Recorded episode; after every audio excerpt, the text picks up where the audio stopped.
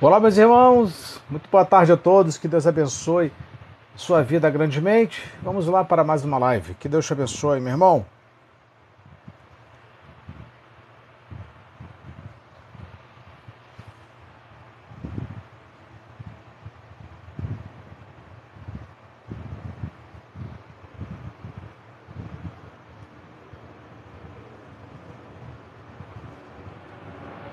Tarde a todos, que Deus abençoe, que Deus abençoe grandemente sua vida. É, eu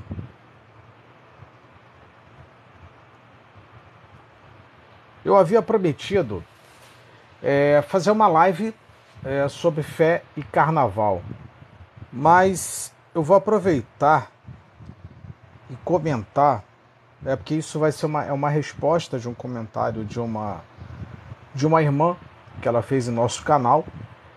É, mas eu vou aproveitar e fazer um comentário de algo que está sendo muito discutido nas redes sociais, que é com relação a, a Sabrina Sato.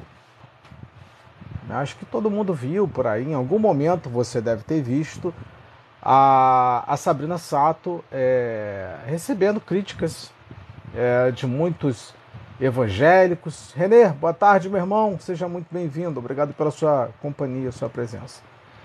E a Sabrina Sato, é, em decorrência da, da fantasia que ela utilizou é, no carnaval, ela está sofrendo aí é, duras críticas duras críticas. Andréia, boa tarde, seja bem-vinda, minha irmã. Seja muito bem-vinda. E o mundo desabou sobre a cabeça da, da Sabina Sato em decorrência dessa fantasia. Então eu vou juntar é, algumas informações, tá bom?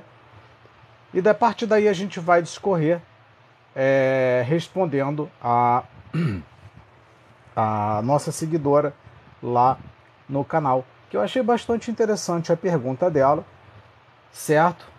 E pertinente com relação a, a Sabrina Sato, tá bom?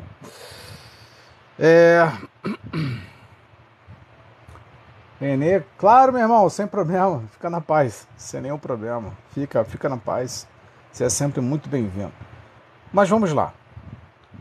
É, a notícia que saiu sobre a Sabrina Sato foi a seguinte: é, religiosos criticam Sabrina Sato por fantasia de dragão de São Jorge em desfiles da Gaviões da Fiel em São Paulo. Aí apareceu vários perfis nas mais variadas plataformas de redes sociais. É, e a maioria para criticar a, a Sabrina Sato. Maioria. E muitos ali é, defende, é, defendendo as suas posições religiosas e, e, achando que o que ela fez foi é, uma ofensa à, à fé. À fé. Então eu queria abordar nessa, nessa live é, não somente a, a, a esses colegas que fizeram críticas e observações a Sabrina, é, mas sobre o ser cristão. Sobre o ser cristão.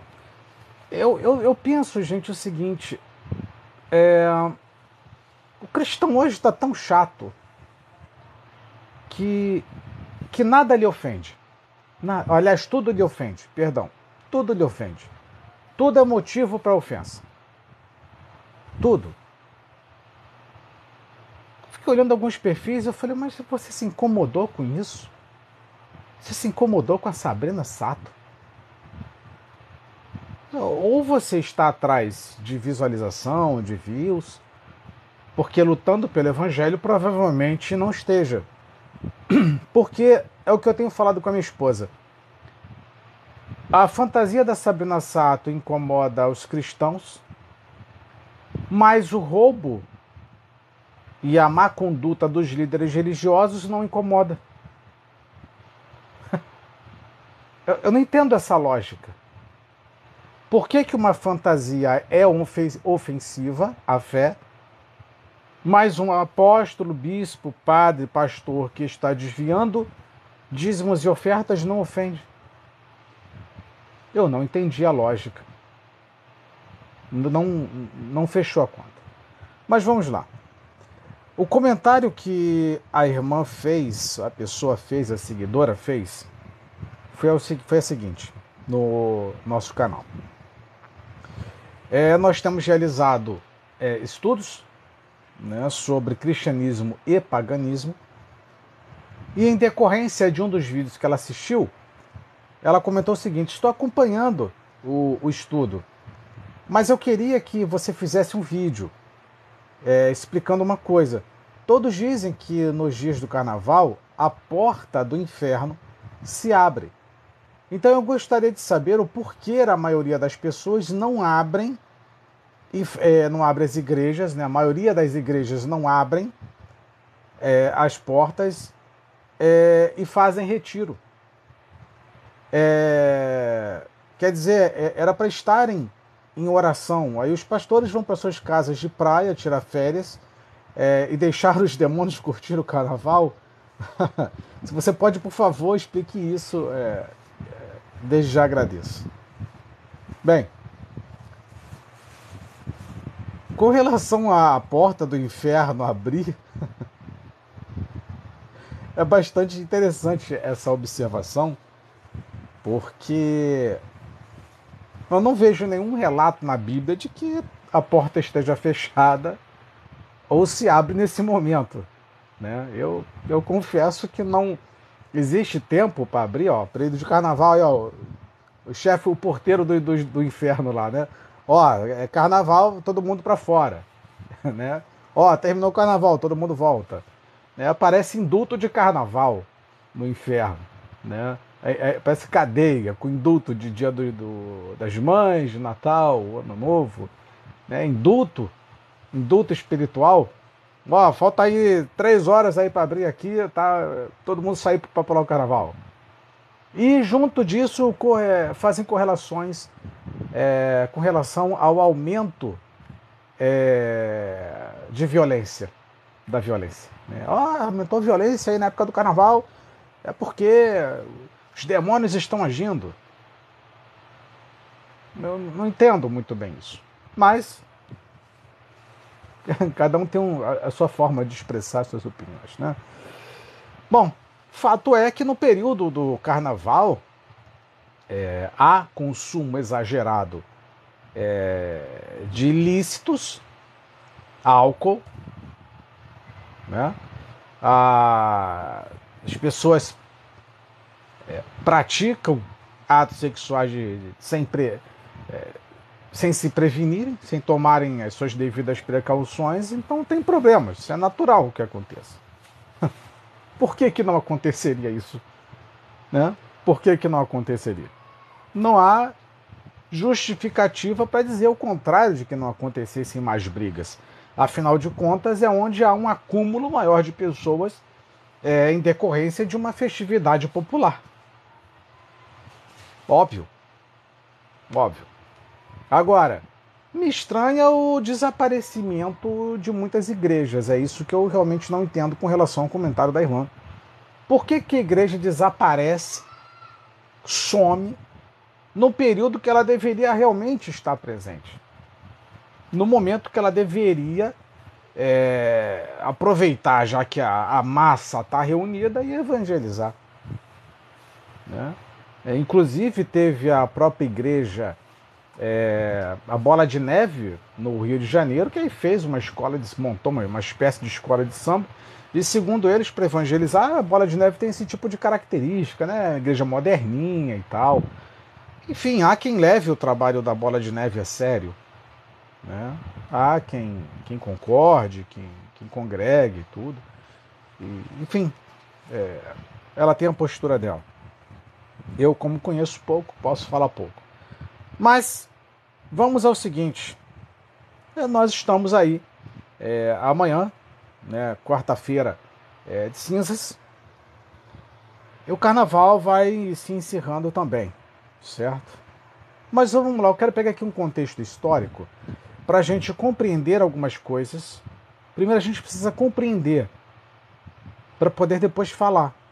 E depois eu vou dar a minha opinião com relação a Sabrina Sato e com relação às pessoas que estão criticando a Sabrina Sato. Vamos lá. Então eu peguei aqui um, um texto é, qualquer que eu considerei ser é, o mais equilibrado para poder comentar aqui com vocês, dentro de contexto histórico. Mas vamos lá. Diz assim: Muitos centros de Umbanda fecham ou têm atendimento limitado no período do carnaval, quaresma, mesmo não sendo datas ligadas à religião, né? Religião deles, no caso. Por que isso acontece? Carnaval, quaresma. É, as casas de santo podem funcionar? A dúvida sobre o funcionamento das casas de santo ou terreiros de umbanda durante o carnaval e quaresma vem da época que os orixás eram proibidos de serem cultuados e de, é, deveriam ser sincretizados ah, com os santos católicos. Problemas com é, as autoridades. Com o período da quarentena, é, como o período da quarentena corresponde à época de reclusão e reflexão dentro da Igreja Católica, Muitos terreiros de Umbanda e Candomblé ficam em uma posição delicada junto à comunidade católica e optam por fechar as portas. Por não, é, para não ter problemas com as autoridades locais e com as pessoas em geral, era preferível fechar ou poderiam ser acusados de, de, é, de, de ser né, desrespeitosos com a religião católica. E a Igreja Católica ela sempre foi muito opressora com relação às suas leis e o não cumprimento daquilo que ela determinasse.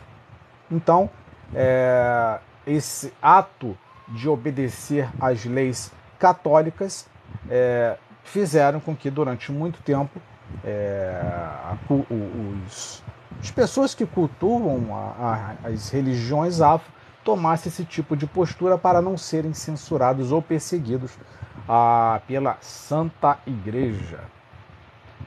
A, a pressão da Igreja Católica. A exemplo da Igreja Católica, que deixa suas imagens cobertas por mantos de cor roxa, em sinal de respeito na quaresma, onde os cristãos se recolhem em oração e penitência para preparar o espírito para a acolhida do Cristo vivo.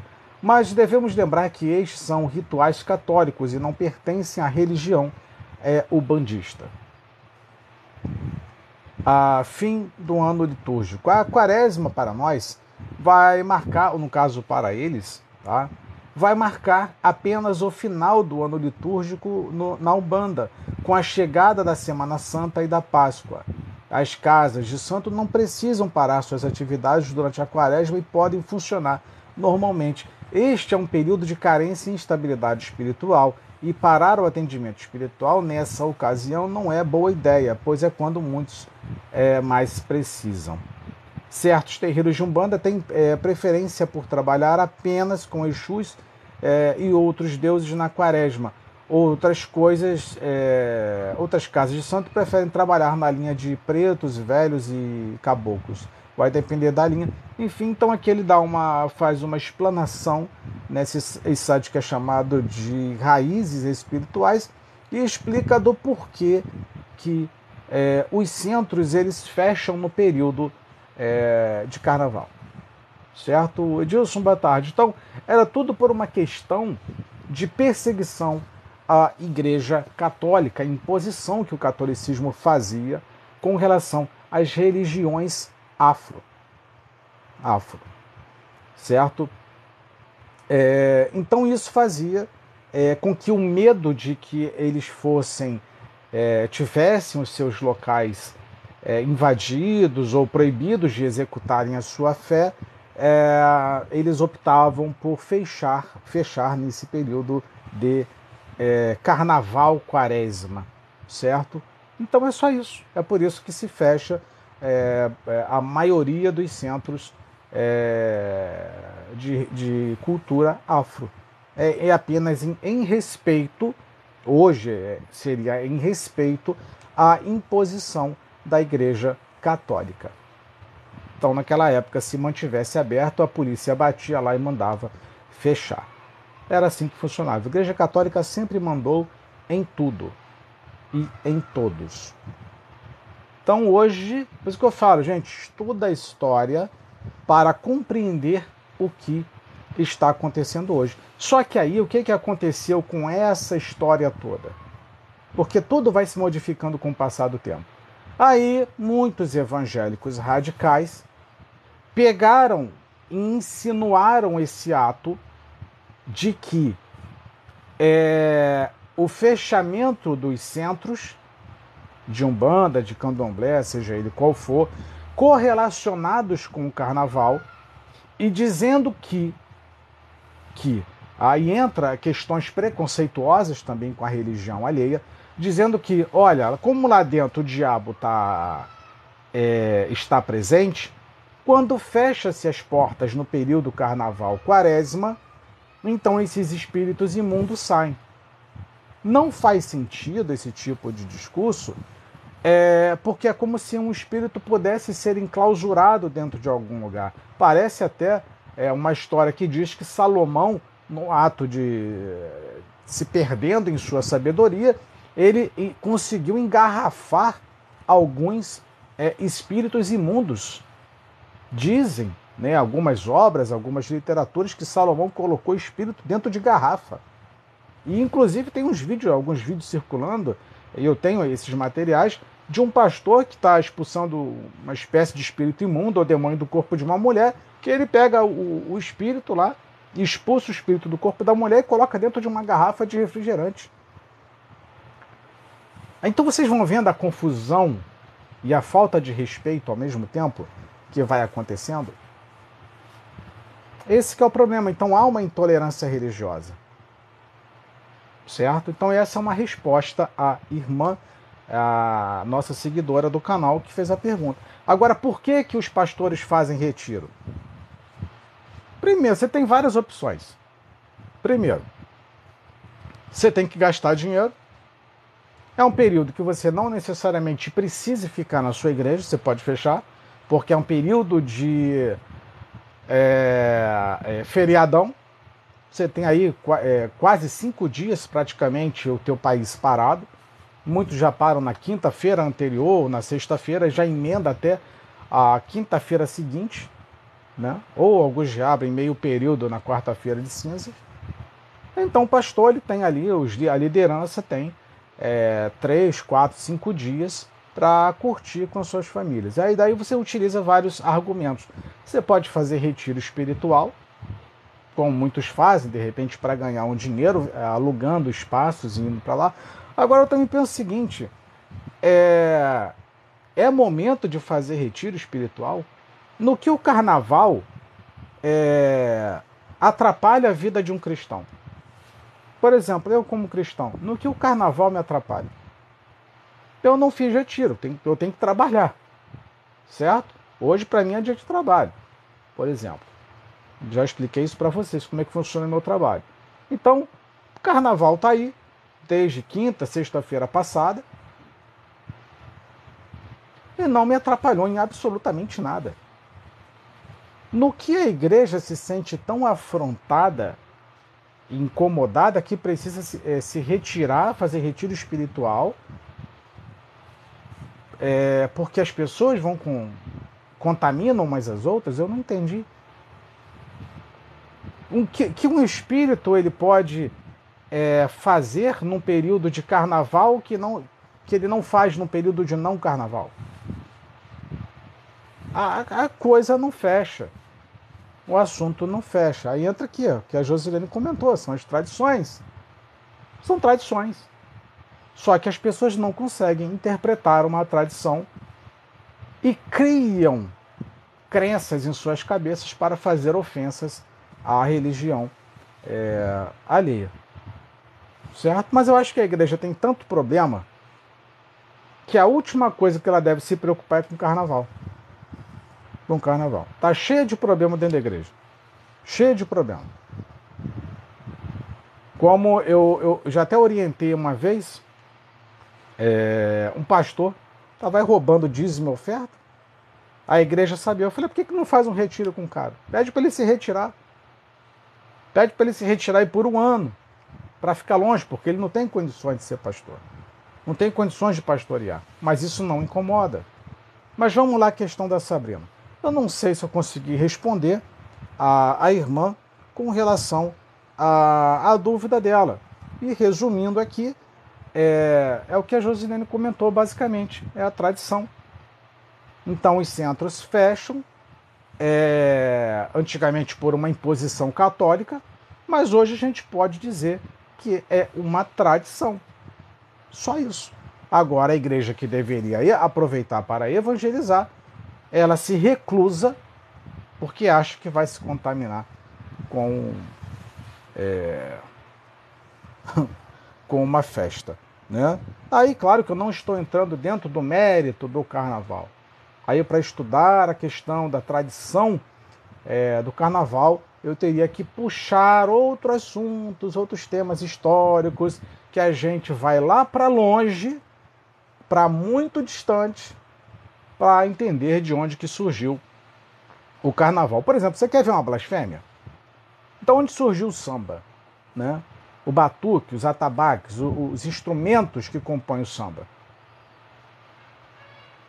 Então, vou deixar você pesquisar sobre isso. De onde surgiu o samba? Aí tem uma explicação histórica para isso. O que, que o, o pastor Silas Malafaia fez na igreja dele há um tempo atrás? Pegou uma escola de samba e colocou em cima do altar da, da Advec da Penha, no Rio de Janeiro. E os mesmos instrumentos que são utilizados para cultuar é, deuses africanos eram os mesmos instrumentos que estavam no altar da igreja dos Silas Malafaia.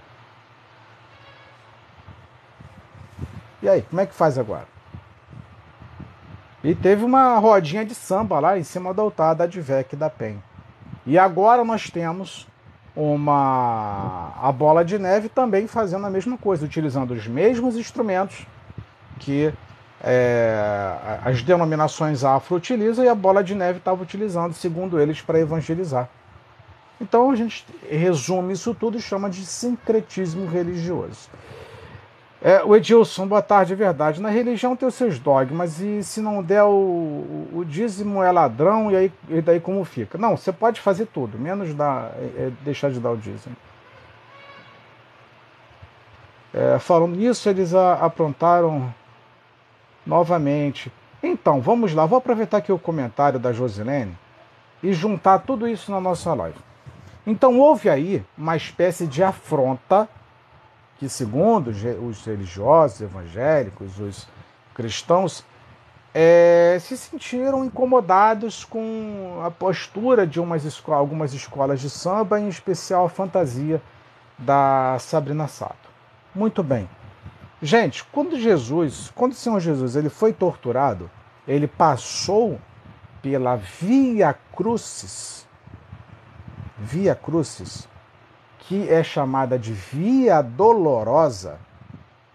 Por que, que é chamada de Via Dolorosa? Por que, que ele teve que passar por aquele trajeto todo até a chegada ao Gólgota, ao Calvário?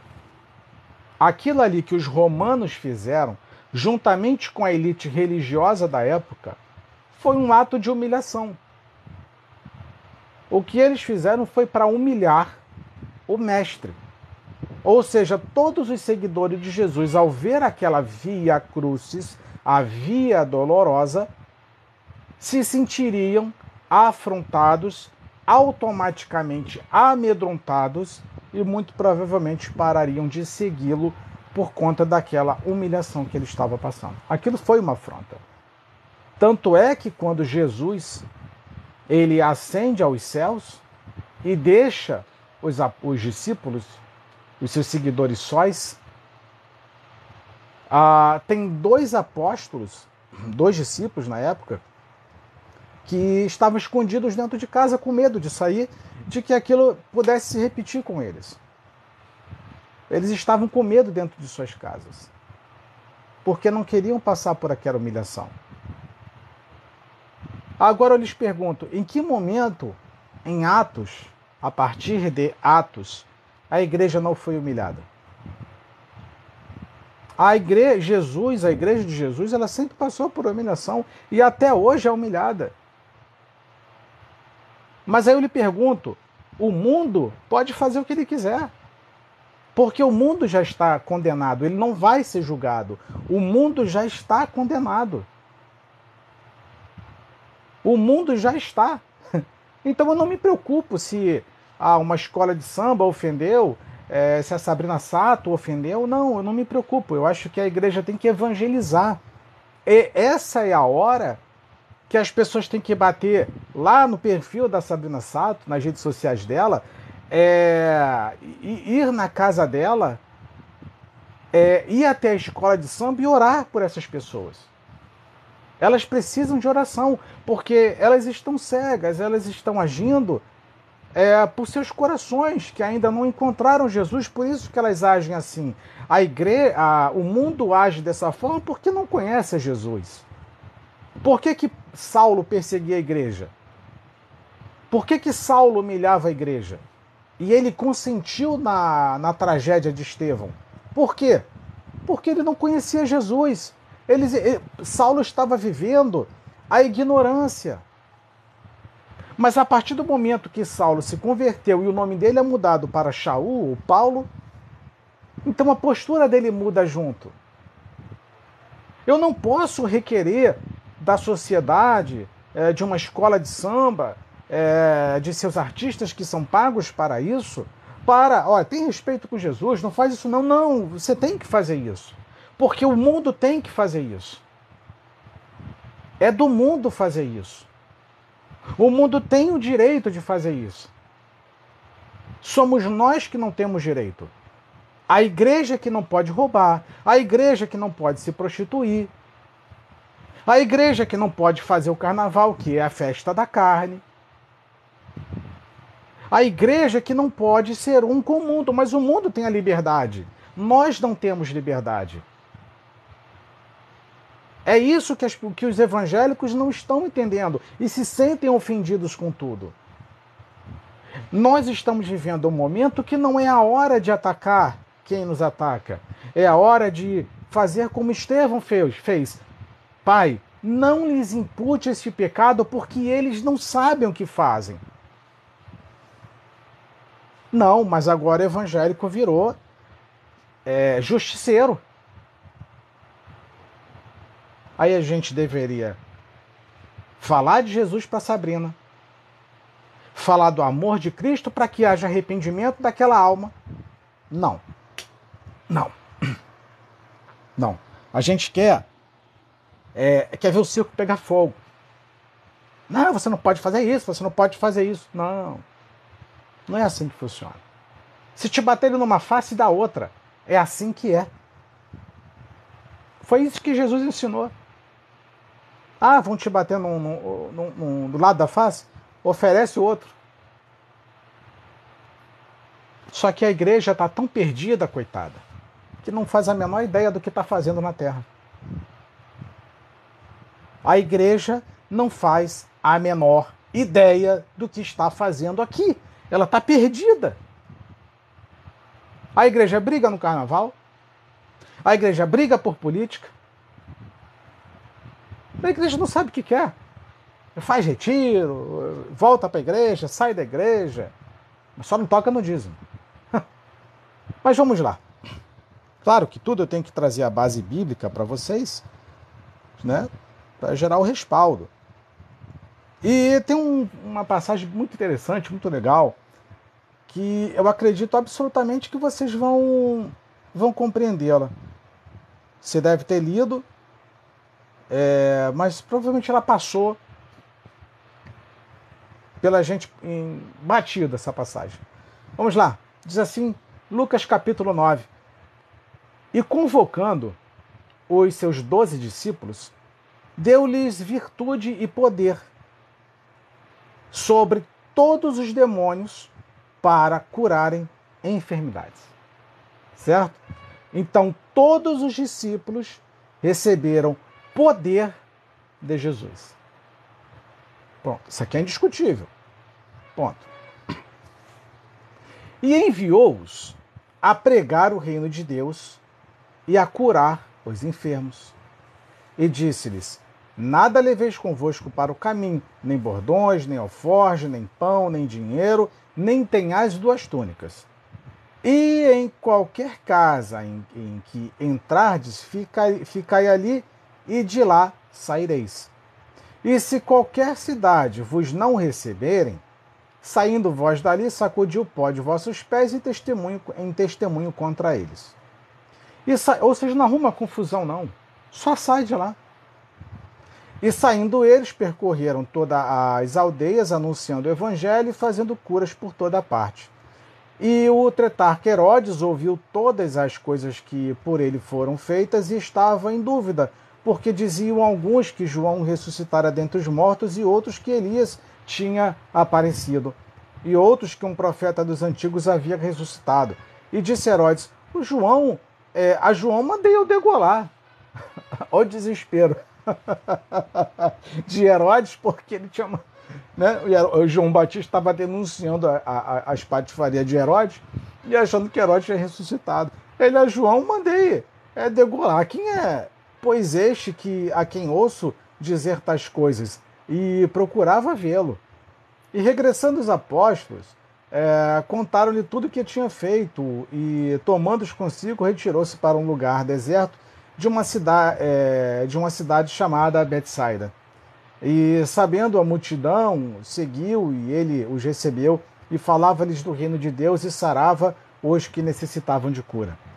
E já o dia começava a declinar, então, chegando-se a ele os doze, disseram-lhe: Despede a multidão para que, indo aos lugares e aldeias ao redor, se agasalhem e achem o que comer, porque aqui estamos em lugar deserto. Mas ele lhes disse: é, Dá-lhe voz de comer. E eles disseram: Não temos senão pães, é, cinco pães e dois peixes, salvo se nós próprios formos comprar comida para todo este povo porquanto estavam ali quase cinco mil homens. Disse então os seus discípulos: é, Fazei-os assentar em ranchos de cinquenta em cinquenta. E assim o fizeram, fazendo assentar a todos. E tomando cinco pães e dois peixes, e olhando para o céu, abençoou-os, partiu-os e, e deu é, Deus aos seus discípulos para os porem diante da multidão. E comeram todos e saciaram-se, levantaram do que lhes sobejou, doze alcofas de pedaço. E aconteceu que, estando ele só, orando, estavam com ele os discípulos e perguntou-lhes, dizendo: Quem diz a multidão que, que eu sou? E respondendo eles, disseram: João Batista, outros Elias e outros que é, um dos antigos profetas ressuscitou. E disse-lhes: E vós, quem dizeis que eu sou? E respondendo Pedro disse: O Cristo de Deus e, admoestando, mandou que a ninguém referissem isso, dizendo: É necessário que o filho do homem padeça muitas coisas e seja rejeitado dos anciãos e dos escribas, e seja morto e ressuscite ao terceiro dia, ou seja, ele ia ser humilhado. É necessário que isso aconteça. E dizia a todos: Se alguém quer vir após mim, negue-se a si mesmo, tome a cada dia a sua cruz e siga-me. Pronto, acabou, é só isso. Porque qualquer que quiser salvar a sua vida, perdê-la-á, mas qualquer que, por amor de mim, perder a sua vida, salvará. Porque que aproveita o homem granjear, ganhar o mundo todo, é, perdendo-se ou prejudicando-se a si mesmo. Porque qualquer que de mim das minhas palavras se envergonhar, dele é, se envergonhará o Filho do Homem quando vier na sua glória e na do Pai e dos santos anjos. E em verdade vos digo que dos que, que aqui estão alguns que há, é, que há que não provarão a morte até que vejam o reino de Deus. E aconteceu quase oito dias depois destas palavras, tomou consigo a Pedro, João e a Tiago e subiu ao monte a orar. E estando ele orando, transfigurou-se a aparência do seu rosto e sua roupa ficou branca e muito resplandecente. E eis que estavam falando com ele dois homens, que eram Moisés e Elias os quais apareceram com glória e falavam da sua morte, a qual havia de cumprir-se em Jerusalém. E Pedro e os que estavam com ele estavam carregados de sono, e quando despertaram, viram a sua glória e aqueles dois homens que estavam com ele. E aconteceu que quando eles se apartaram dele, disse Pedro a Jesus: Mestre, é, bom é que nós estejamos aqui e façamos três tendas, uma para ti, uma para Moisés e uma para Elias, não sabendo o que dizia. e dizendo ele isto, veio uma nuvem que os cobriu com a sua sombra, e entrando eles na nuvem temeram. E saiu da nuvem uma voz que dizia: é meu filho amado, a ele ouvi. E tendo soado aquela voz, Jesus foi achado só. E eles calaram-se e por aqueles dias não contaram a ninguém nada do que tinham visto. E aconteceu no dia seguinte que, estando eles no monte, lhe saiu ao encontro uma grande multidão. E eis que um homem da multidão clamou, dizendo: Mestre, Peço-te que olhes, é, olhes para meu filho, porque é o único que eu tenho. Eis que um espírito o toma de repente, clama e despedaça até espumar, e só o larga depois de ter quebra, é, que, de o ter quebrantado. E roguei aos teus discípulos que o expulsassem e não puseram, não, e não puderam. E Jesus respondendo disse: Ó geração incrédula e perversa, até quando estarei ainda convosco e vos sofrerei. Trazei-me aqui o teu filho. E quando vinha chegando, o demônio derrubou e convulsionou, porém Jesus repreendeu o espírito imundo e curou o menino e o entregou a seu pai. E todos pasmavam da majestade de Deus e, maravilhando-se a todos de todas as coisas que Jesus fazia, disse aos seus discípulos: Ponde vós estas palavras em vossos ouvidos, porque o filho do homem será entregue nas mãos dos homens humilhado. Mas eles não entendiam esta palavra, que lhes era encoberta, para que a não compreendessem. Vou repetir. Mas eles não entendiam esta palavra que lhes era encoberta para que não a compreendessem e temiam interrogá-lo acerca desta palavra. E suscitou-se entre eles uma discussão sobre qual deles seria o maior. Mas Jesus, vendo o pensamento de seus corações, tomou um menino, pô-lo junto a si e disse: Qualquer que recebe este menino em meu nome, recebe-o a mim. E qualquer que recebe a mim, recebe o que me enviou. Porque aquele que entre vós todos for o menor, este será, este mesmo será, será grande. E respondendo, João disse: Mestre, vimos um que em teu nome. Olha só isso aqui. Presta bem atenção. E respondendo, João disse: Mestre, vimos um que em teu nome expulsava os demônios e lhe proibimos.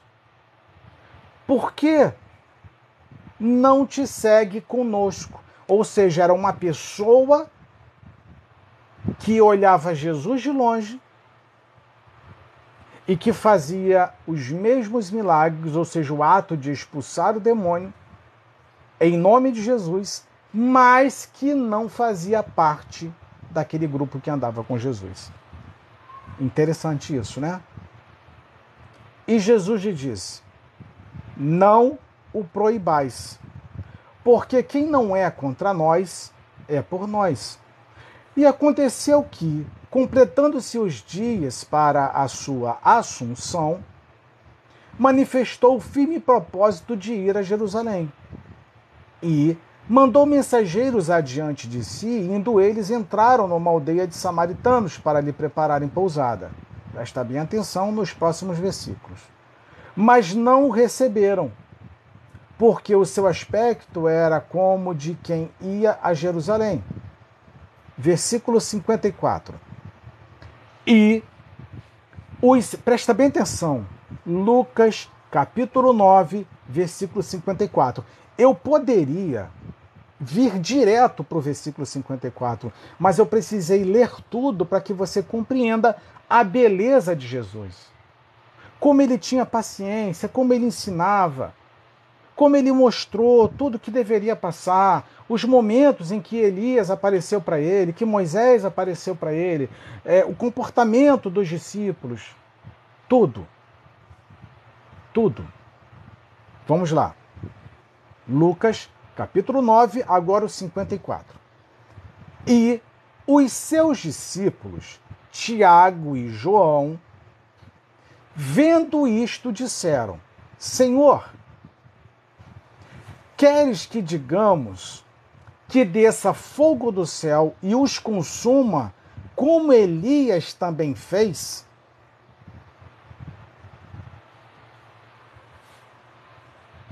Porque eles sabiam que Jesus ia passar por uma situação difícil preso, tortura, humilhação. Que quando ele entrasse em Jerusalém só viria problema. Eles sabiam disso. Por isso é que eles perguntaram. Mas o segredo dessa pergunta aqui, ela está no versículo 1 e não no 54. O problema é quando você isola. A resposta da postura do, do versículo 54, que é essa daqui, ó, e os seus discípulos, Tiago e João, vendo isso, disseram: Senhor, queres que digamos que desça fogo do céu e os consuma, como Elias também fez? A resposta disso, ela está no versículo 1, que diz assim: ó. Olha só. E, convocando os doze discípulos, deu-lhes virtude e poder sobre todos os demônios o segredo está ali. Jesus tinha transferido poder, autoridade para eles, e eles se achavam, entre aspas, tão vaidosos que se consideraram naquele momento é, aquele momento pertinente para interferir de que Jesus fosse preso e fosse é, envergonhado, torturado e levado ao Calvário. O senhor quer que a gente. É, porque nós, nós agora nós expulsamos demônios, a gente já é. Uh! A gente está aí cheio do espírito agora e quer que a gente faça chover o fogo e tal. É o que a igreja está passando hoje, oba, Está aí, Jesus dá as coisas, Jesus dá autoridade, deu autoridade, concedeu autoridade, deu o Espírito Santo. A igreja não, não pode, não pode, não pode falar.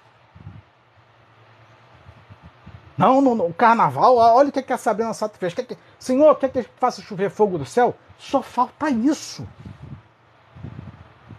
Só falta isso. Esse é o comportamento é, de um cristão, entre aspas, carnal. É um cristão que eles não tinham sido batizados com o Espírito Santo, não tinham recebido o Espírito Santo, só tinham recebido a autoridade. Mas Espírito, a presença do Espírito Santo mas ainda não, não consistia. Por isso o pensamento deles serem equivocados. Não, senhor não vai ser preso, não. Nós vamos orar. Senhor quer que a gente ore para fazer chover fogo do céu, como fez Elias? A ideia era ruim? Não. Muito pelo contrário, nobre. Tanto que Pedro vai falar depois o quê? Não, senhor, tu não vai não. O senhor não vai para a cruz, não. Eu que vou no teu lugar, não. É, por que, que encheste Satanás teu coração? A reda de Satanás. Então Pedro também teve um momento de uma atitude nobre, de querer ir no lugar de Jesus. Mas a atitude nobre nem sempre é a atitude correta. Nem sempre. Ah, a igreja está certa de questionar é, é, e requerer respeito com os seus símbolos, é, religiosos é, com a figura de Jesus, com o nome de Jesus, sim. É nobre. Mas é a correta?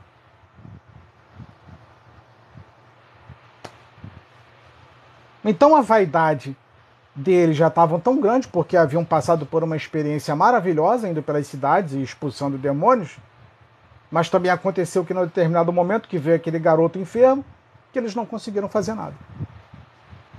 Aí foi surgir uma situaçãozinha, você quer que a gente, você quer que a gente olhe para chover fogo do céu? Olha a audácia. Se perderam na própria vaidade.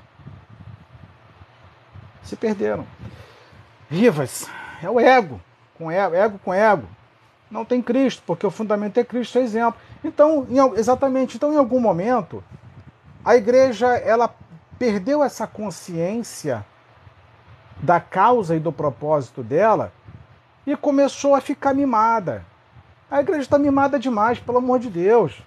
Nós temos problemas muito maiores do que ficar preocupado com carnaval. Carnaval teve ano passado, vai ter no ano que vem. Toda hora vai ter alguma, alguma coisinha e a igreja fica aí. Tá cheio de problema dentro da igreja. Para a gente estar tá se preocupando com carnaval. Veja os irmãos é, em São Paulo, que está tendo chuva lá, é, em Santos. Acho que é Santos, no litoral de São Paulo. Está tendo problemas seríssimos lá. Ao invés de estar tá preocupado com fantasia de Sabrina Sato, vai mandar ajuda lá para São Paulo, lá para os irmãos no litoral de São Paulo.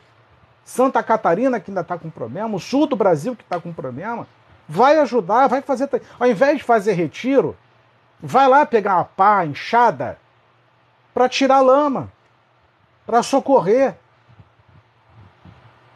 Ah, mas é mais fácil o quê? Ficar olhando a televisão na Sapucaí, ver qual vai ser a ofensa para ficar publicando videozinho na rede social, induzindo é, os outros cristãos a fazer a mesma coisa. Esse é o problema. Então, em algum momento, nós nos perdemos. Em algum momento, a igreja se perdeu. Porque está tão preocupada com coisas sem sentido e com questões tão importantes e vitais acontecendo. Nós estamos na iminência de guerras, tá essa tensão toda entre eh, o Biden já se meteu lá com a, com a Ucrânia, incomoda a Rússia, Está uma tensão danada na Europa, na Ásia. O Brasil cheio de problema. Ah, já peguei a notícia hoje, lá de Salinas, é, no Pará. Eu conheço Salinas. A, a, água já, inund, já aumentou não sei quantos metros o nível do mar lá na, em Salinas. Já está só, só tá, falta pouco engolir as casas lá. Tá uma coisa horrível em Salinas. São sinais, mas a galera não está preocupada. Aí o que, que acontece? Aí vem esses espertalhões e criam essas situaçõezinhas para fazer com que a igreja tire o foco do que realmente importa e fique olhando para o que não presta.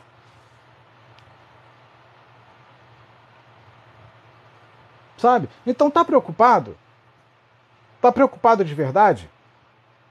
Vai, vai bater laje na casa do irmão que está precisando reconstruir, que perdeu tudo. Vai num abrigo de animais abandonados, vai lá limpar lá. Ajuda uma ONG. Vai num asilo. Ao invés de fazer retiro, vai para um orfanato. Faz um trabalho social. vai evangelizar. Eu não vejo aqui na, na, na minha rua mesmo. Eu não vejo um grupo de evangelismo. Ó, ó, anos, não estou falando de meses, não, anos que eu não vejo um grupo de evangelismo. E isso está me preocupando. Eu tenho falado isso com minha esposa. Eu estou muito preocupado com as igrejas da nossa região. Eu vejo um outro ali, é, é, testemunha de Jeová e tal, coloca ali uma. É, uma é um suportezinho com revista e tal, fica ali implantado debaixo do sol, perto de uma árvore. Mas também fica igual um, um poste preso. Não fazem nada. Fica ali. Mas estão lá, pelo menos estão lá. Agora os evangélicos sumiram. Eu falo com a minha esposa, tem espaço onde, onde a gente mora para fazer louvorzão. Cadê o, o, os evangélicos para se unir? Para botar caixa de som, para fazer louvor, para fazer vigília. Enquanto o mundo está fazendo carnaval, vamos fazer vigília, vamos morar de madrugada. Não, some por aí que tu não vê. Some. Aí quando a Sabrina coloca uma roupa, todo mundo se incomoda com a Sabrina. Não dá para entender isso. Aí sabe o que, que vai acontecer? A hora que vier uma proibição, uma lei, ó, a partir de hoje não pode falar mais de Jesus, me parece que isso em Salvador, sei se só em Salvador, se na Bahia, tem algumas situações lá que já estão proibindo, de falar, por exemplo, é, o nome de Jesus dentro de um contexto. É, Jesus pode salvar, Jesus pode te curar, te libertar. Um negócio desse lá, tem que ver a notícia direito, já está proibido falar. Não é falar o nome de Jesus, são algumas expressões. Você não pode mais falar. Aí a hora que você não puder mais evangelizar na praça, a hora que você não puder mais falar de Jesus na rua, aí tu vai sentir falta. Por quê? Porque tá para retiro agora. Vai para bandalheira agora. Entendeu? O povo só quer saber de oba-oba. Na hora que mandar proibir todas essas portas aí, vai chorar, porque não está valorizando. Não valoriza. A Isaltina, o povo tem que procurar a igreja. Aqui agora é, teve retiros, glória a Deus. Entendi muito bem, não. Mas enfim, então você tem as igrejas fechadas, como a irmã comentou, a igreja tem que estar aberta agora, a igreja é pronto-socorro. Não, vai curtir feriado, vai curtir retiro, é carnaval evangélico, carnaval gospel. Então a igreja está aí perdida, sem sentido, se preocupando com besteira. E aqui, pelo menos no nosso bairro, que eu já contei, tem no mínimo 13 denominações evangélicas, eu não vejo sequer uma, uma se movimentando para fazer algum tipo de trabalho evangelístico. Não vejo. Não vejo. E olha que se, se eu não visse, mas se acontecesse eu saberia. Porque a primeira coisa que eu me falar era bater na minha porta para me avisar. Pode ter certeza. Pode ter certeza. Então não dá para entender esse tipo de coisa. Não dá. Só sabe criticar os outros, mas não sabe fazer. Cláudia Rejane, boa tarde, minha irmã, seja muito bem-vinda. Aliás, sejam todos muito bem-vindos, você que está aqui na live, sejam muito bem-vindos. Deus abençoe a vida de todos. É muito reflexiva a sua palavra. Aqui em Recife, o evangelismo é difícil de ver. Interessante que você comentou e obrigado pelo seu é, pela, pelas palavras. Porque então isso é um sintoma mais grave do que eu posso imaginar. Se aqui no Rio já está assim, e você vem dizer para mim que em Recife está escasso ver um trabalho de evangelismo, então isso é um problema que é recorrente no Brasil todo. Isso é preocupante. É engraçado, no ano passado foi todo mundo para frente dos quartéis pedir presidente, mas essa mesma gente não sabe se reunir para evangelizar. Eu não entendo isso fica na frente do quartel plantado, só mais 72 horas, só mais 72 horas, só mais 72 horas. Mas quando fala evangelizar, ninguém quer. Aliás, o, o Cláudia, muito obrigado pelo teu comentário, viu? Muito obrigado. Muito obrigado. Aliás, eu queria até aproveitar aqui e estender, estender não, fazer um convite a vocês que quiserem fazer parte do nosso grupo no Telegram. Tá? Nós já temos lá mais de 500 irmãos que estão reunidos é, a gente compartilha informações, chora, se alegra, sorri, é, troca informações o dia todo, o dia todo, toda hora a gente está ali junto, tá?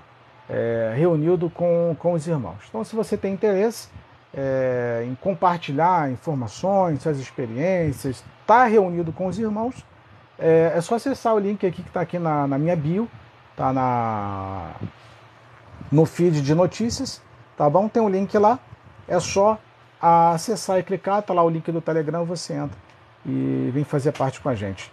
É, exatamente, o povo nas ruas em quartéis e para evangelizar não estão fazendo. É preocupante, Cláudio. Muito preocupante isso. Então, o, o, a irmã, é, a irmã que, que fez o comentário, deixa eu pegar aqui o comentário dela de novo, que ela fez o seguinte comentário.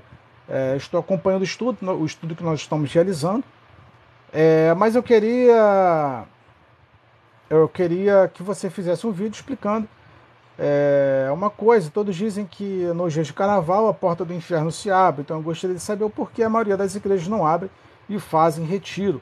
Quer dizer que era para estar em oração e os pastores vão para suas casas de praia, tirar férias e deixar os demônios curtir o carnaval? Né? Se você puder, por favor, explique isso. Então, essa live é, ela é uma resposta à, à, nossa seguidora lá do canal. É, e espero ter atendido de alguma forma a, a, a necessidade dela ou tentado tirar a, a, a, dúvida, tá bom? Então, gente, eu, eu confesso que estou muito preocupado com o comportamento da igreja. A igreja parece um bando de justiceiros.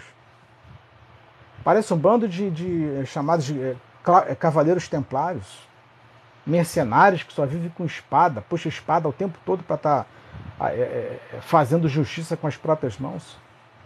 Senhor quer que a gente ore para fazer chover fogo do céu? Não, não está na hora disso não. Que doideira é essa vocês estão pensando? Fazer o que fazer, fazer, fazer chover fogo do céu? De onde vocês tiraram isso? De onde você tirou que a igreja não pode ser ofendida? A igreja é para ser ofendida.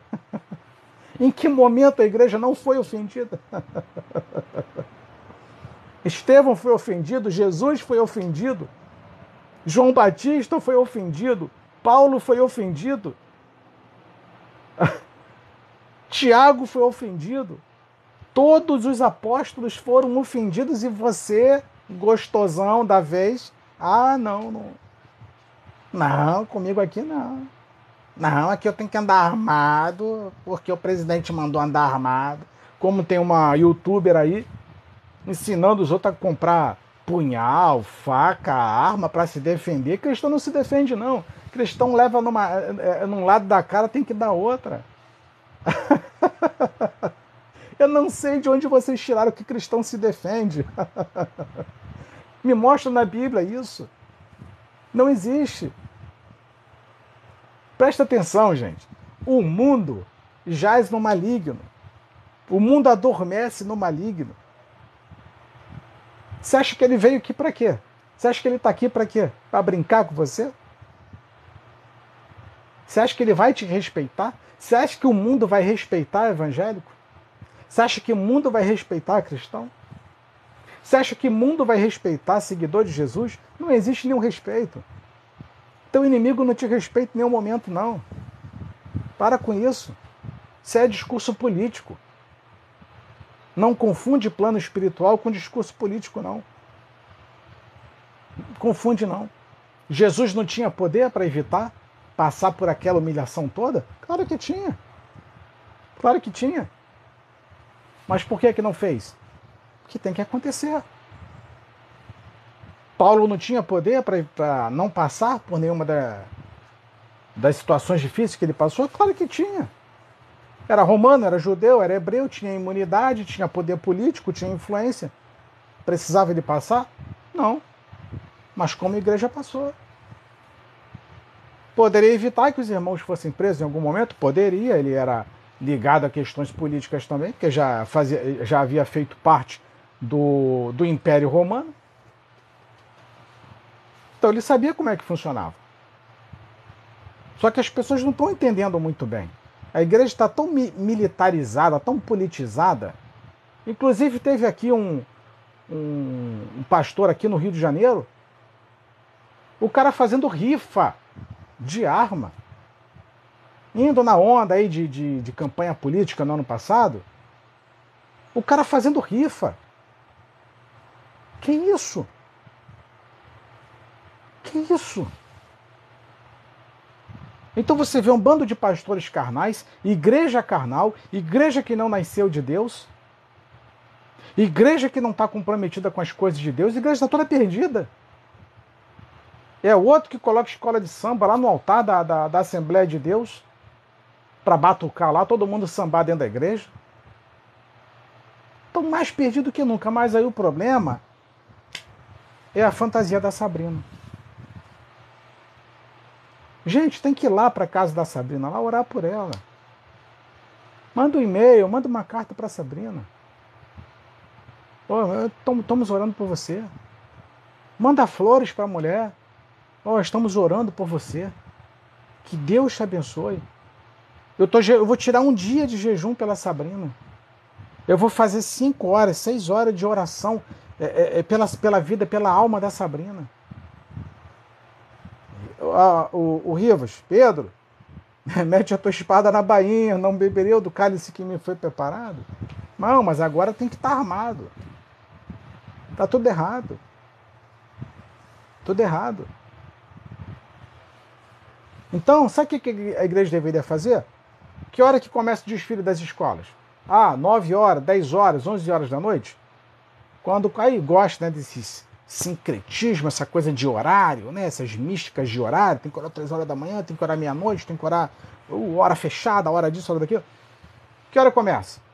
9 horas. Então, a igreja no Brasil vai orar de, no, de 21 horas até o horário que terminar o, o, o desfile da última escola de samba. Que hora que termina? 6 horas, 7 horas da manhã? Vamos orar até esse horário. Ah, o, o, tempo de, de, de, desfile que tiver lá na Sapucaí é o tempo que nós vamos estar de joelho orando por essa cidade, por essas pessoas que estão perdidas. Pronto. Duvido. Duvido. Mas sabe por que, que fica preocupado com Sabrina? Sabe por quê? Porque os problemas que os irmãos lá no Oriente Médio enfrentam ainda não tem aqui no Brasil. Aqui no Brasil é tranquilo. Aqui é tranquilo, pastor pode roubar, pastor pode se prostituir, pode usar droga. Como está acontecendo um caso aí, já está explodiu na internet, tá? O cara usando, cheirando antes da Santa Ceia. Pastor famoso. Mas não, mas isso não incomoda não, tá tranquilo. Tá tranquilo, o problema é é a roupa da Sabrina. O problema é a Gaviões da Fiel. É o desfile, é o dragão, é não sei o quê. E o outro cheirando antes da Santa Ceia.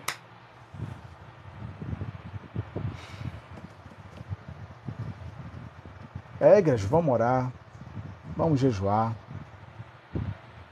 vamos se preocupar com coisa séria. Tem problemas demais no Brasil. Tem problemas demais no Brasil. E a gente está brincando. Tem irmãos passando fome. Tem irmãos passando necessidade. Tem irmão nesse exato momento precisando de uma cirurgia. Tem irmãos que têm seus filhos que não têm o que comer. Mas essa parte a gente não consegue enxergar. Essa parte de olhar para o irmão do lado, eu não consigo ver. Não consigo ver. Eu estou cego para isso. A igreja está cega. A igreja só quer saber de outras coisas, só quer saber de presidente, só quer saber de política. E o irmão do lado morrendo de fome. Aqui é a Cláudia. Conflitos no mundo inteiro e o povo no carnaval. Eu não sei se vocês viram. Dois casos. Semana passada, eu não acredito em coincidência.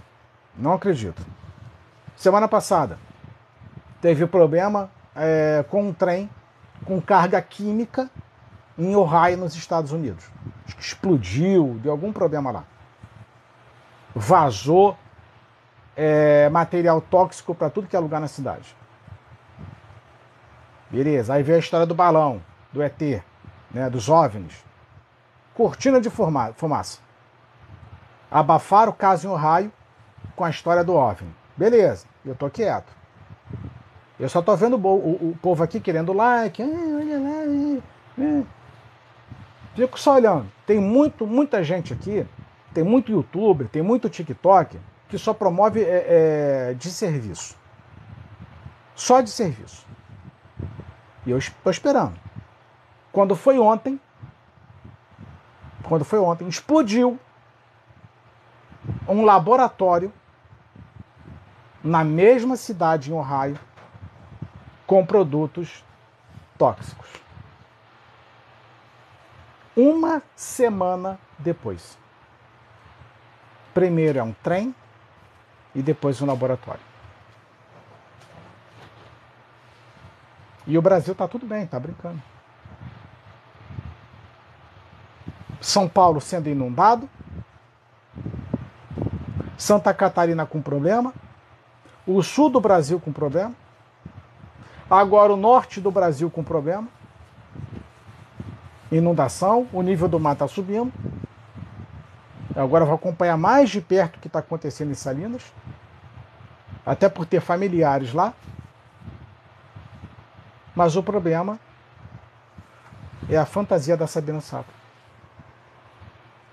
Esse é o problema.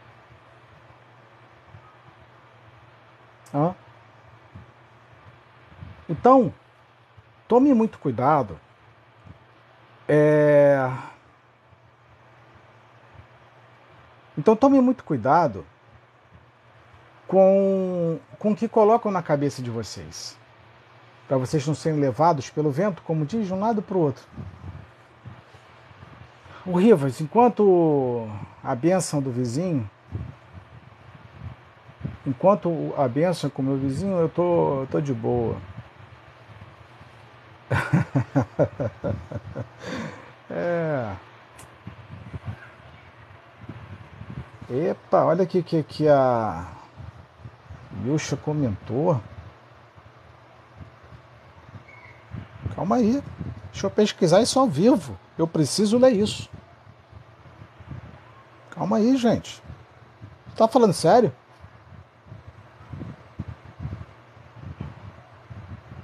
Porque, gente, é muita informação na para eu apurar durante o dia todo. Muita informação.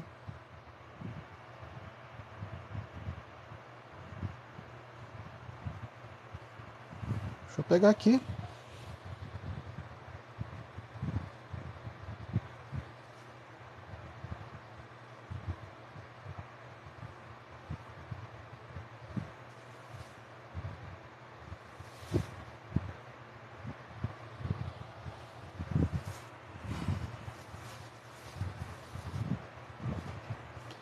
Caramba.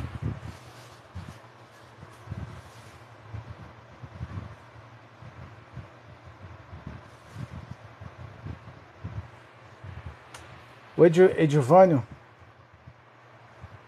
Refaz o teu comentário, Edivânio, que eu não entendi não.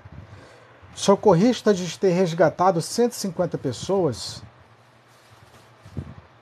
Socorrista que diz ter resgatado 150 pessoas abriga sete turistas em casa. É... São Sebastião, São Paulo. Agora, das 150 crianças, eu não encontrei essa informação, não. O que tem aqui são 150 pessoas é, resgatadas. Fala de crianças aqui que. Caramba, não sabia disso, hein? É, a matéria saiu no All Notícias. Vou deixar aqui aberto para dar uma olhada. Então, é, obrigado pela informação, viu, o, Yusha? Obrigado, obrigado pela, pela informação. Obrigado pela informação. Vou dar uma, uma olhada, uma apurada, mas vamos ver lá. Não, não, também toda tragédia é complicada. Então, quer dizer, o Brasil precisando de socorro, o Brasil debaixo d'água. Inclusive, eu acho que teve uma cidade, se, se é Bahia, é, Minas ou São Paulo, não lembro agora qual foi a cidade, minha esposa mostrou. É, até nevou esses dias, que tem chovido também de granizo em alguma, é, algum, alguns bairros do, do, Rio de Janeiro, da Baixada Fluminense. Gente, o país está louco. O país está louco. Ah, tá, Edivaldo, Edivaldo, entendi. Tá bom. O Brasil tá, tá. Gente, o Brasil tá num estado de SOS. SOS. SOS. Só que a igreja está tão perdida no entretenimento que ela não está enxergando isso. E ela não faz questão de enxergar isso. Não faz. Não faz. Tudo bem. Tem irmãos que estão nesse exato momento, tenho certeza disso. Tem irmãos que estão é, socorrendo nesse exato momento? Tem. Tem igreja que está voltada para esse tipo de trabalho? Tem. Tem igreja comprometida? Tem. Tem. A gente só tem dificuldade de saber, mas tem. Mas tem. Tem muita gente brigando, batalhando lá, lutando. Né? Mas é o que eu falo. Por exemplo, eu falo isso muito aqui em casa. É, a, a, igreja, por exemplo, aqui no, no, no, Rio de Janeiro, não, a igreja quer ser vergonha. Sabe por quê? Porque aqui tá tudo bem. Carnaval, tá calor, todo mundo se diverte, tá tranquilo. A hora que o bicho pegar, ó, o Brasil aí tá sendo afogado. É porque aqui no, no Rio não tem esses problemas. A hora que vier, num instante a igreja se ajeita. Ou não, não sei. Se tem uma igreja que, que é, é sem vergonha, é a igreja do Rio de Janeiro. Eu nunca vi um povo tão, tão descompromissado com as coisas. O povo descompromissado parece que não vê nada. Só quer, o carioca só quer saber de festa o tempo inteiro. O tempo inteiro. Se falar de evento gospel, então, acabou. Por isso que você pega essas igrejas aí, é, nada contra, tá? Nada contra. É, Lagoinha, é, pastora Fernanda Brum, é, a, a, igreja do Silas no Recreio, que são igrejas assim pomposas, né? É, essas, não sei o que, church que chama, bola de neve, essas igrejas do Oba-Oba, enquanto esse tipo de coisa houver, porque essas, a maioria dessas igrejas aí, tá? A maioria dessas, dessas denominações, duvido se faz é, pregação falando de pecado. Eu falo no sentido de ofender mesmo. Porque quando você. Gente, quando você tem um pesar pela alma das ovelhas que estão na sua igreja, você tem que ofender o pecado que está nela, o mal, o, o mal que está ali. Porque é só com a ofensa que você faz a pessoa acordar. Mas fica ali como? Amaciando o ego. Por quê? Não, Deus vai te abençoar. Não, na hora certa. Não. Uh, uh, uh. Sabe por quê? Porque não quer perder o dízimo, mano. Quer perder o dízimo.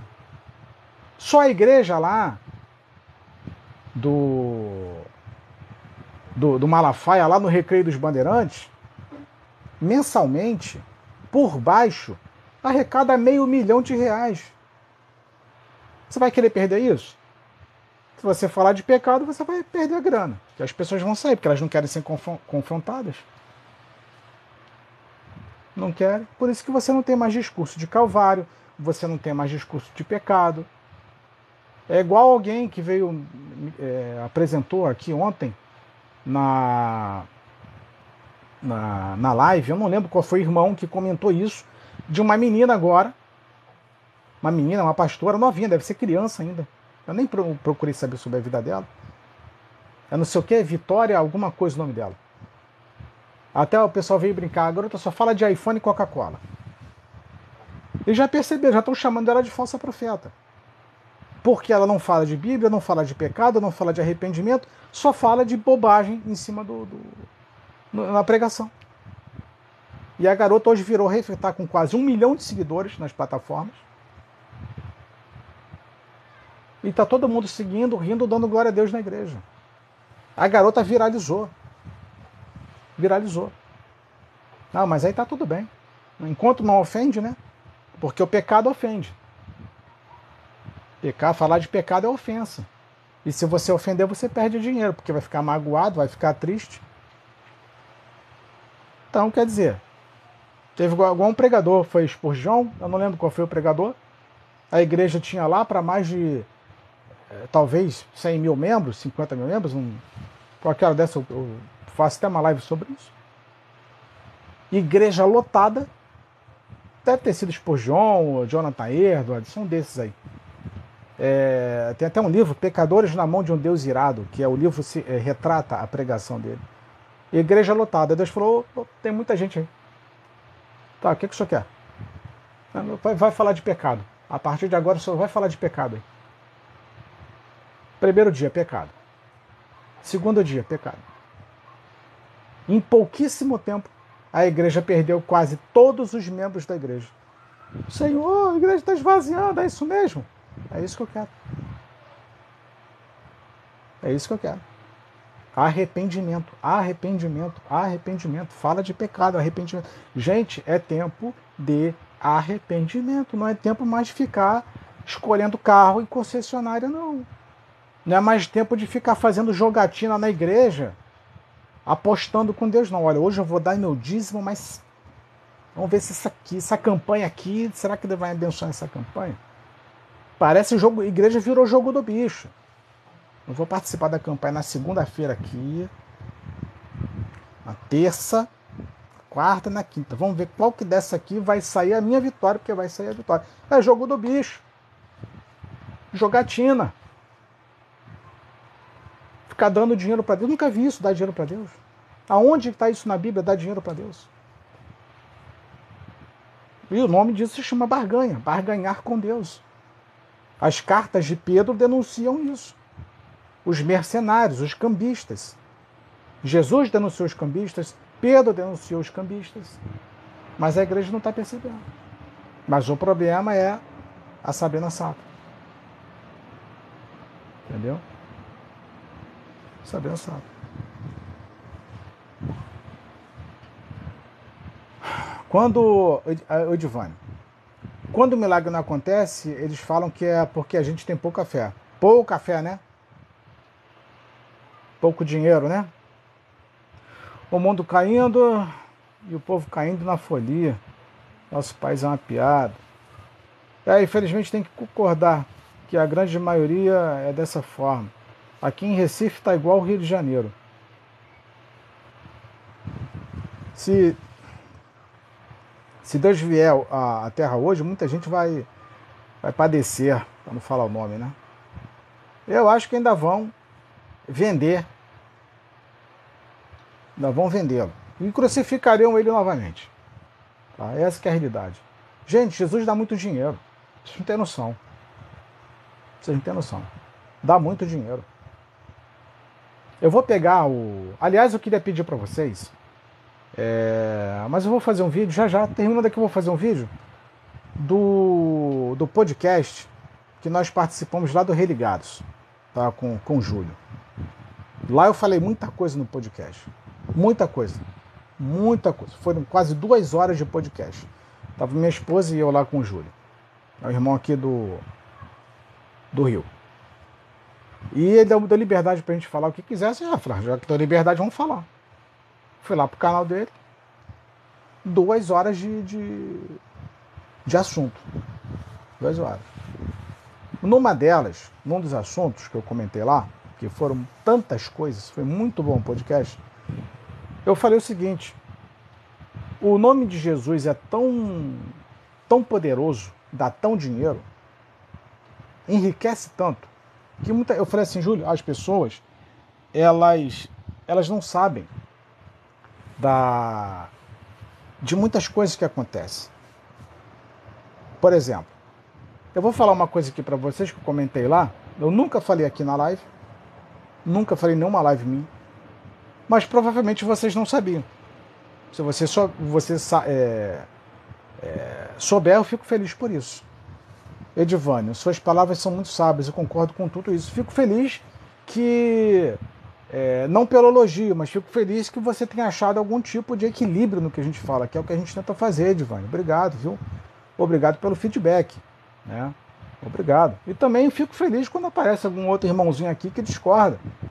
A gente tenta também é, conversar. Cícero, é, você abre a TV, é só programa de fofoca, ganhando dinheiro, falando da vida dos outros. Pois é, Jesus nada. Aí é o seguinte: o deputado Eduardo Cunha você conhece. Tenho certeza que você já ouviu falar do Eduardo Cunha.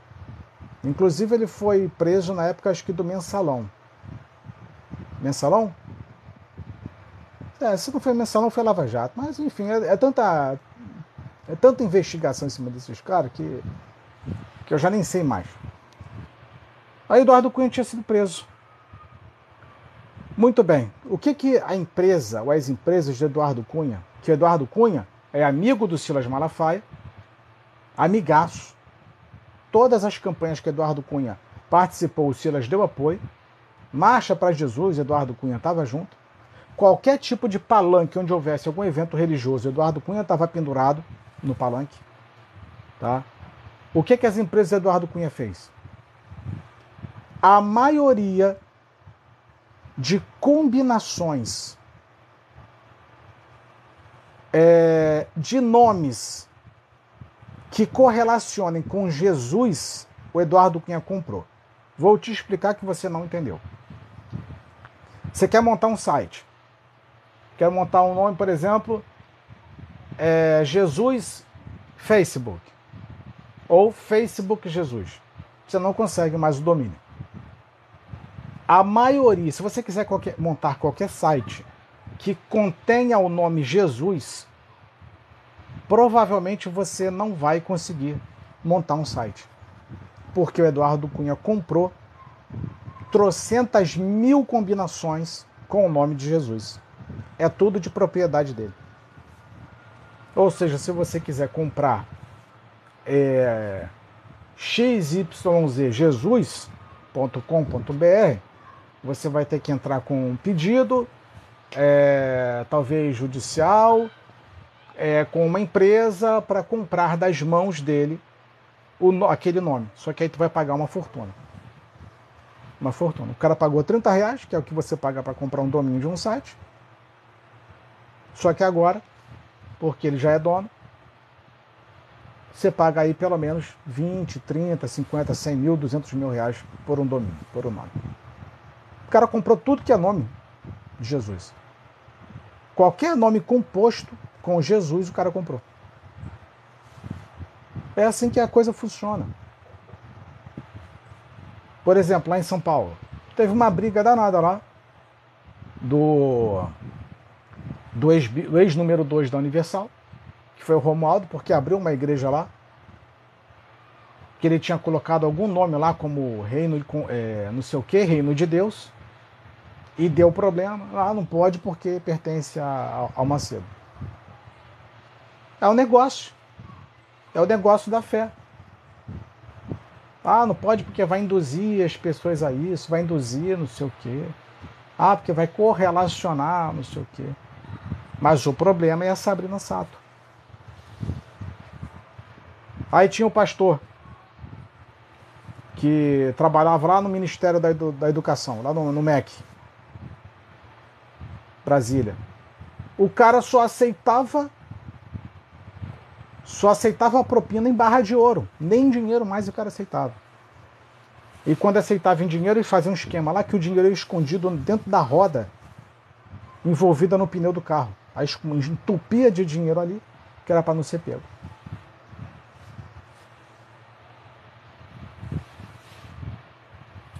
A Rafaela, boa tarde.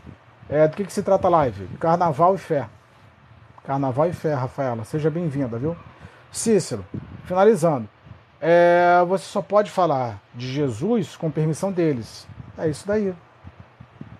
É isso aí. Hoje você, se quiser montar algum tipo de site, é muito difícil.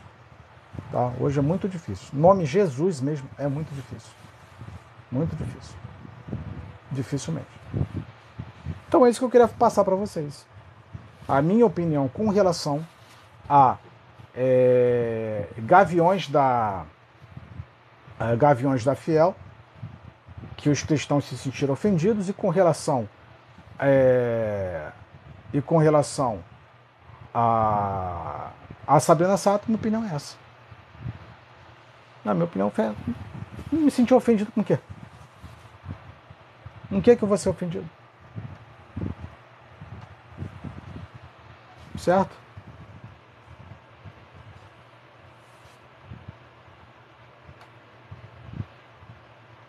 Aí tem uns comentários aqui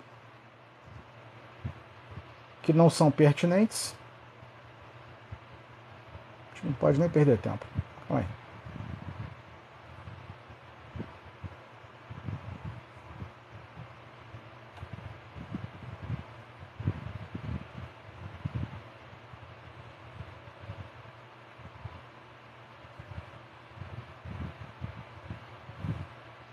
Pronto.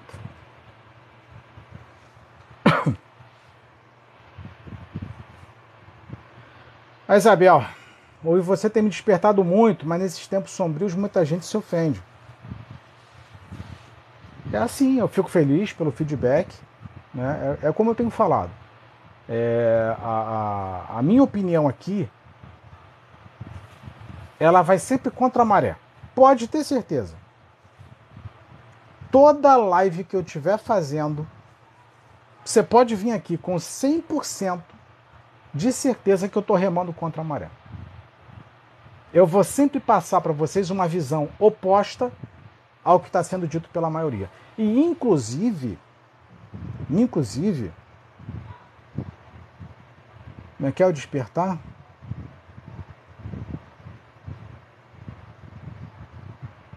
É, tá falando. Qual foi o comentário que você fez, o despertar? Deixa eu procurar aqui. Aqui, passou aqui o comentário.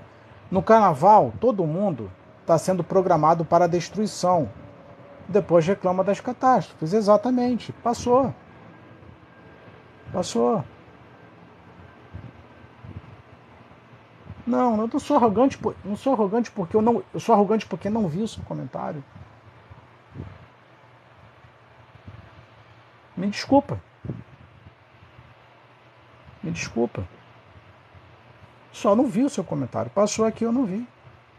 Mas isso não me faz arrogante porque eu não vi. E eu li agora. Te peço perdão por isso. Tá bom? Não li porque não quis, é porque não vi o seu comentário.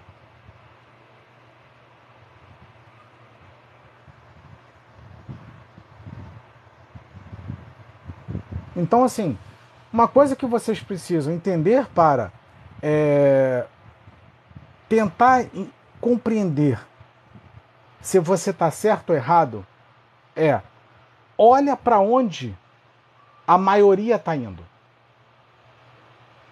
Olha para onde a maioria está indo. E vai no sentido oposto. Sabe por quê? Jesus estava indo para o Calvário. Tinha ninguém lá. Estava vazio. E aquelas 5 mil pessoas que tinham comido lá, lá com ele, na mão dele? Cadê? Hã? Vá sempre na direção do Calvário.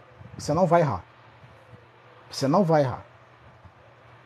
Ah, o movimento evangélico gospel está apontando para ir para aquele local. Vá, vá no outro que tu vai vai certo. Vai no outro. Vai por mim. Porque é assim que eu procuro interpretar as coisas. O que, que a notícia está apontando? Ah, a notícia está falando muito de OVNI. Opa, calma aí. Olha para cá, na página 2, para ver o que, que eles estão omitindo. Tá lá, mas estão omitindo. Ah, estão falando muito disso aqui? Calma aí. Olha para o outro lado. Vá sempre na contramão. Pega as notícias. Para onde que a mídia, a massa, a, massa, a, a mass mídia está apontando? Para lá? Para cá? Vai no contrário. Vá no contrário. Sigam, sigam é, os principais pastores do Brasil nas redes sociais. Façam isso. Peguem as pregações deles. Vejam o que eles estão falando. Lembra do lead que eu falei para vocês montarem? Montem um lead respondendo as seguintes perguntas: o que, quem, quando, como, onde e porquê.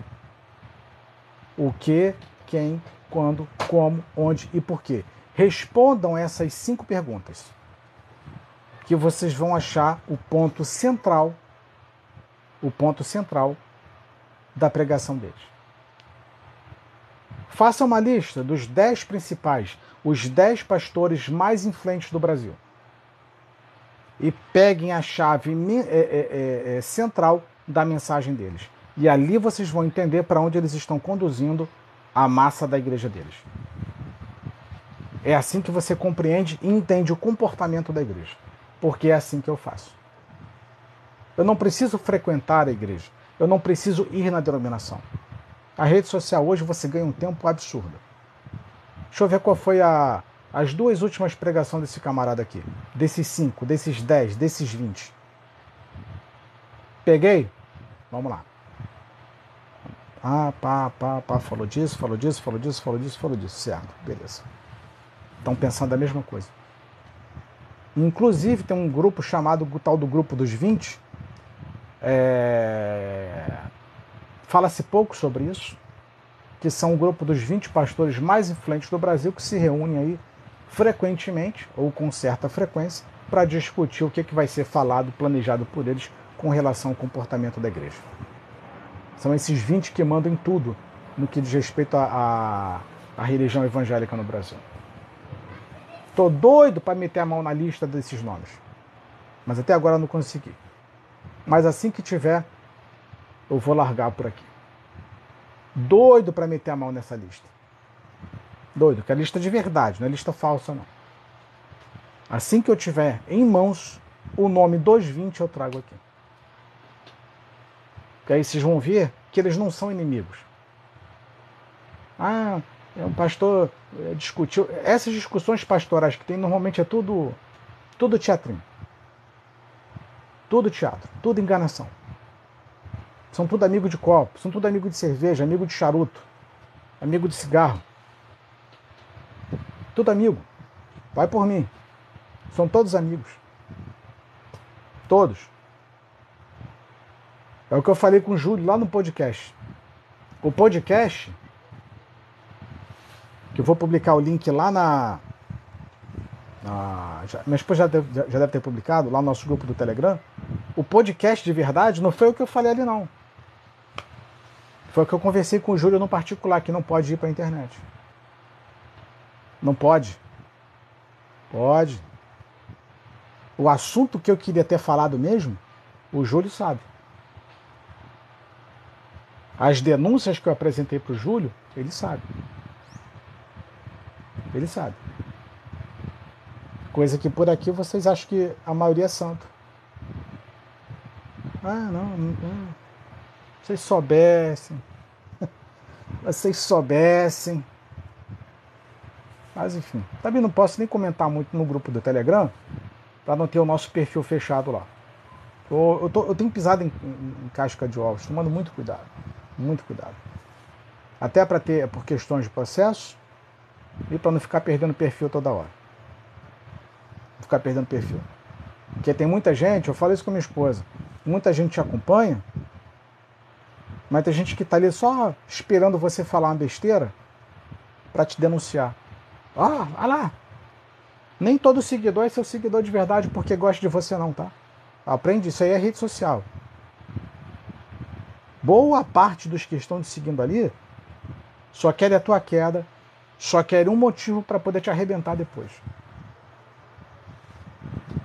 Só é, tem gente que, nem fala nada, nem aparece, tá? Fica ali, cria um perfil fake, fica só assistindo tal. Só te acompanhando, cara. Só te vendo. Macaco velho aqui, ó. Ó. Tô cascudo nessa praia. Quase 20 anos já de, de, de de plataforma, de rede social. Quase 20. Bom, então é isso que eu queria passar para vocês com relação à minha opinião, fé e carnaval, que é uma resposta à, à, à irmã, a seguidora lá do canal, tá? Então quem quiser assistir essa live, ela vai estar tá completa lá na, no meu canal. E mais uma vez aqui eu peço desculpa, perdão ao, ao despertar espiritual, peço perdão, tá? porque não foi a, a minha intenção deixar passar é, o seu comentário, tá bom? Não foi a minha intenção. Mas, gente, mais uma vez, ah, o Matheus Paulino chegou aqui. Matheus, você está me devendo fazer uma live comigo, hein, Matheus? Você está me devendo, hein? Toda vez que eu faço live, você desaparece. Você está me devendo. Vou conversar com a minha a teu respeito. É, o, o, o Arlen, graça e paz. É, não sei se vou ter oportunidade de voz sua live. Calma aí, o Arlen. Calma aí. Quer subir agora, Arlen? Você quer subir agora? Você quer conversar no privado primeiro, para a gente trocar uma ideia? Me responde aí, mas deixa eu pegar aqui o o teu perfil. Me responde aí se você quer subir agora. A gente está aqui para isso, gente. Estou aqui para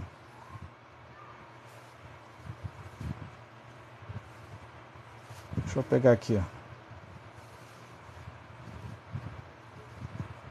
É, o Arley.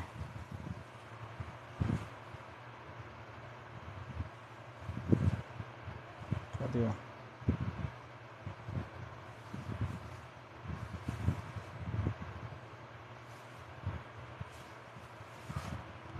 O Arley Silva 1020.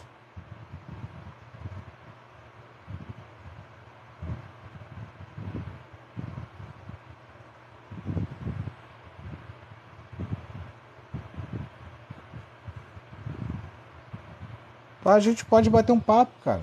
Eu vou olhar aqui o teu perfil. Tem bastante material seu aqui. Já estou te seguindo aí, tá?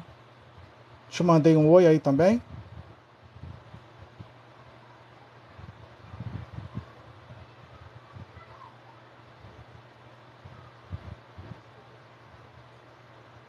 A gente pode conversar sim, sem nenhum problema, tá? Então é isso, a Arlene não respondeu aqui. É, mas é isso, meus irmãos. A gente volta em breve com a próxima live. A Rafinha entrou aqui, boa tarde. E que Deus abençoe a vida de todos vocês, meus irmãos. Um beijo no coração, um grande abraço e até a próxima. Fui!